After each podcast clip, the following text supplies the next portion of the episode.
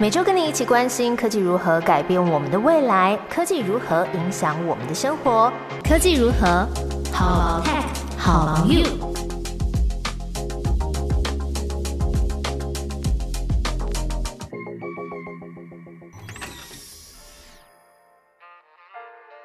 Hello，大家好，我是 Momo，跟你分享科技新知和有趣的生活大小事。这一集的科技如何要告诉你，搜寻的行为会透露你的年纪，还有要跟你分享两个有趣的展览哦。七月是学生们放暑假的日子啦，那就算你已经不是学生，其实夏天也是大家以往都会安排出去玩的这个旺季。可是呢，今年你有没有觉得，就是夏天真的好热，温度很高？就是你有时候出门爬爬照的时候就会被晒晕，可能是我比较不耐热吧。要么就是会避开正中午，就是太阳直晒的时间，会等到黄昏左右才开始进行户外活动。不然就是要找一些室内的这种娱乐的活动啊，或是干脆就是约吃饭就好这样子。那大家都是怎么安排景点跟找餐厅的呢？你知道吗？就连你选择搜寻的方式啊，都会暴露出你的年纪耶。根据 Google 他们内部的研究数据资料啊，有将近半数十八岁到二十四岁的用户，他们在收集资料或是规划假期的时候呢，是透过 TikTok 或是在 Instagram 上面，不是透过 Google 的搜寻引擎，也不是用 Google Maps。那对此呢，Google 他们也分析说，因为 Z 世代的用户啊，他们比较不喜欢呃主动输入这个关键字来搜寻。那他们比较喜欢用更新啊、更身临其境一点的方式来去发现新的内容，而且现在的年轻人普遍是对视觉形式比较丰富一点的搜索比较感兴趣，我觉得蛮合理的，因为就是虽然我不是在这个他们讲的这个年龄范围里面啦，可是呢，用 Instagram 去搜寻标签的时候，你可以很快看到图片上面的景点啊，或者食物是不是符合你的喜好。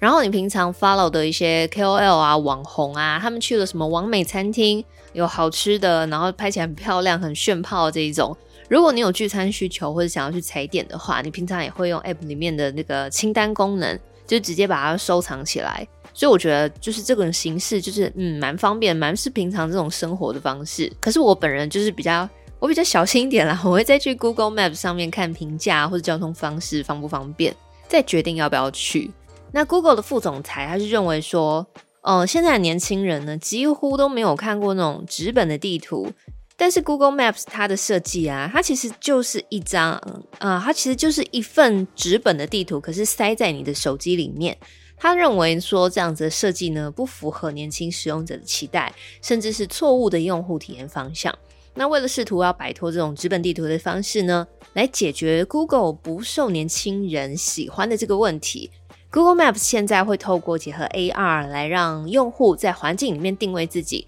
而不是用地图上闪烁的这个蓝点来指引你要走的路。那也在开发者大会上面呢，宣布接下来就是 Google Maps 上面会有一些 3D 地图啊等等的模式。呃，我们之前也有跟大家介绍过。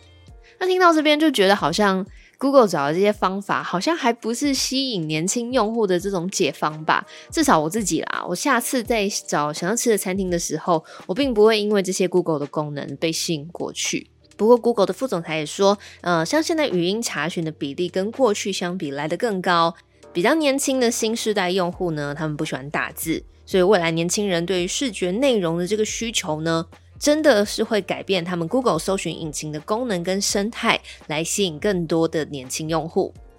那节目接下来就要跟大家分享两个可以吹冷气的这个有趣的活动哦。这两个展览都跟科技、科学有一点关系。那一个是在华山的 Hello Oge AI 数据艺术展，另外一个则是在士林科教馆的搞笑诺贝尔奖世界展。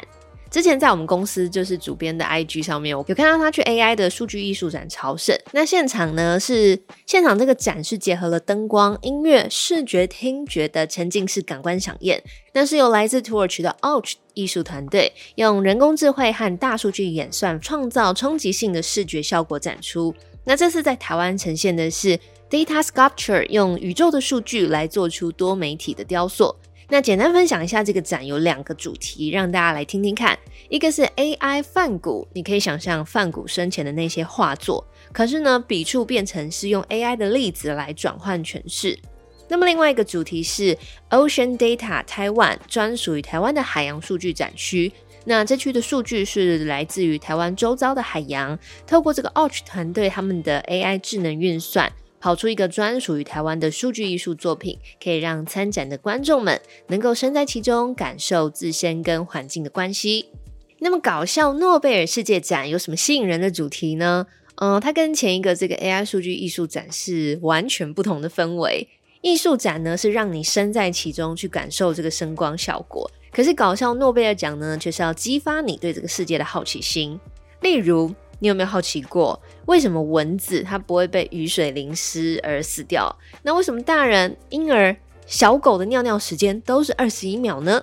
这个有关于尿尿的研究啊，是清大动力机械工程学系任教的杨佩良教授，他在美国乔治亚理工学院读博士班的时候的研究论文。那我们来听一下，为什么这个呃跟尿尿有关的研究会得到这个搞笑诺贝尔奖？那这个研究者到底在研究什么？这个尿尿的 idea 呢，来自于他的指导教授胡立德，因为这个胡教授在帮儿子换尿布的时候呢，被他儿子喷尿。那这个教授为了平心静气、冷静下来，他开始在心里读秒，结果数一数、数一数，发现他儿子竟然尿了二十一秒。然后呢，他再去数自己跟他家里狗狗的尿尿时间，发现哎，也都是二十一秒哎。那杨佩良的博士研究呢，到动物园去取材观察动物的小便方式跟时间，然后再回实验室来研究这个数学模型，发现这些哺乳类动物的尿尿原理呢，都跟流体力学有关。那一开始啊，就是他们学校里面一些比较资深的教授就觉得这个杨佩良的研究很没有意义，太像小孩子玩笑了。甚至其实他自己都开始怀疑自己，说我做这个研究以后有哪一个实验室会聘我呢？没想到，即便读到博士班，就是博士也有这种面对社会体制跟内心自我质疑还有不安的这种这种问题。所以呢，这边也想跟听众朋友来分享一段，就是杨佩良他在接受访问的时候，他的一段内心话。他说：“我能够有趣一天，我就有趣一天。等到如果有一天做不下去了，至少我不会后悔做过的事情。”我觉得这一段话呢，就可以分享给你，不一定是在科学研究领域的大家。你现在做的事情是你自己觉得有趣的吗？那当你投入的成本还看不出获利的模式的时候，你会继续坚持下去吗？那么就在这个研究发表之后啊，杨佩良跟胡立德教授他们获得了这个搞笑诺贝尔奖的肯定，而且还吸引了日本的电视台来采访他们。这个日本电视台制作单位就找了一堆日本人来做实验，让他们带着码表进去上厕所来计算自己小便的时间，结果也发现真的差不多都是二十一秒。那尿尿的时间有什么重要呢？杨佩良说，他这个原理可以应用在动物园啊、动物医院或是农场。来观察动物排尿有没有异常，或是把这个流体力学的原理呢应用在机械喷嘴上面等等。然后又过了几年，杨佩良又再次站上这个搞笑诺贝尔奖的颁奖舞台。这一次呢，他是因为找出了澳洲袋熊它的大便是方形的原因而获奖。如果你想要了解这个袋熊的方形便便详细的原理，我会把这个杨教授接受科技大观园网站专访的链接放在我们的节目资讯栏。那么这一次在士林科教馆的这个展区现场，也还有各种有趣搞笑诺贝尔奖的案例介绍，还有实际互动的体验。例如说，吐司为什么永远都是涂奶油的那一面会先掉到地板上？那活性炭的内裤是不是可以过滤屁味呢？搞笑诺贝尔奖跟 AI 数据艺术展都是展到九月中的时间，大家可以把握时间跟机会去玩一玩哦。那今年科技如何的分享就到这边，下周再跟你再见啦，拜拜。